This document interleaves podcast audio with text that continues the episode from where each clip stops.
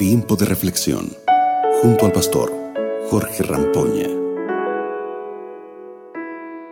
Buenos días mis amigos, mis amigas. Qué lindo estar con ustedes en este momento. Y déjenme hacerles una pregunta. Te hago una pregunta a ti que estás ahí del otro lado. Si tuvieras que si tuvieras que elegir a alguien con quien compartir un negocio, ¿a quién elegirías? ¿Quizás un amigo? ¿Un miembro de la familia? Bueno, probablemente elegirías a alguien en quien confías, ¿verdad? Cuando leo este versículo que voy a compartir ahora contigo, me, me maravillo, me, me pongo feliz de ver cómo Dios elige a los que trabajan para Él. ¿Por qué dices esto, pastor? Mira, en Éxodo capítulo 36, verso 2, la Biblia dice así, Moisés llamó a Besalel y a Oliab y a todos los que tenían el mismo espíritu artístico y a quienes el Señor había dado pericia y habilidad y se sentían movidos a venir y hacer el trabajo. Lindo texto, ¿verdad? En este versículo vemos que los hebreos estaban construyendo el santuario en el desierto, el tabernáculo.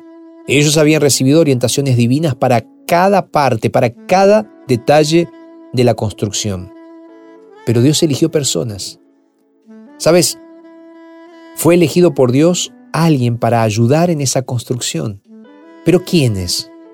La respuesta es simple.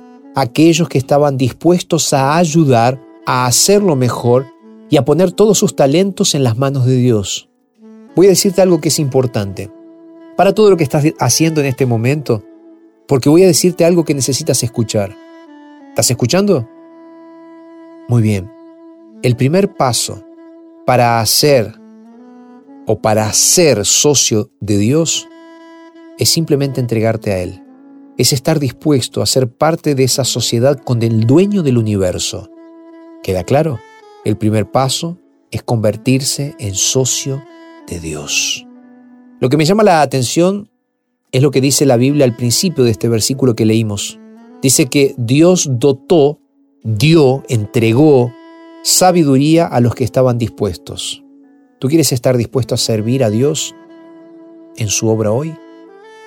¿Quieres ser parte de la misión que Dios está entregando a sus hijos? El primer paso, antes de cualquier otra cosa, es estar disponible. Y lo más interesante es que si alguien está disponible, Dios hará grandes milagros. Si tú sigues leyendo el capítulo, verás en los versículos 5 y 6 que las bendiciones fueron derramadas por Dios para aquellos que quisieron realmente ser parte de aquella misión que Dios había entregado, la construcción del santuario. Esto significa que ponerse a disposición de Dios, dando ese primer paso, le permite a Dios que Él derrame bendiciones y sabiduría sin medida. ¡Wow! ¿Tú estás dispuesto a recibir estas bendiciones? ¿Estás dispuesto a hacer lo que Dios está mandándote? ¿Te entregas al Señor en este día?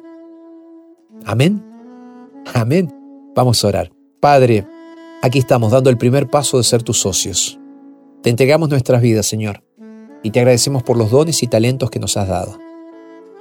Nos entregamos a ti, Señor, y lo hacemos en el nombre poderoso de Jesús. Amén y amén. Un abrazo. Nos encontramos mañana para seguir pensando juntos en la Biblia y en lo que Dios tiene para nosotros. Hasta mañana. Acabas de escuchar Tiempo de Reflexión con el pastor Jorge Rampoña.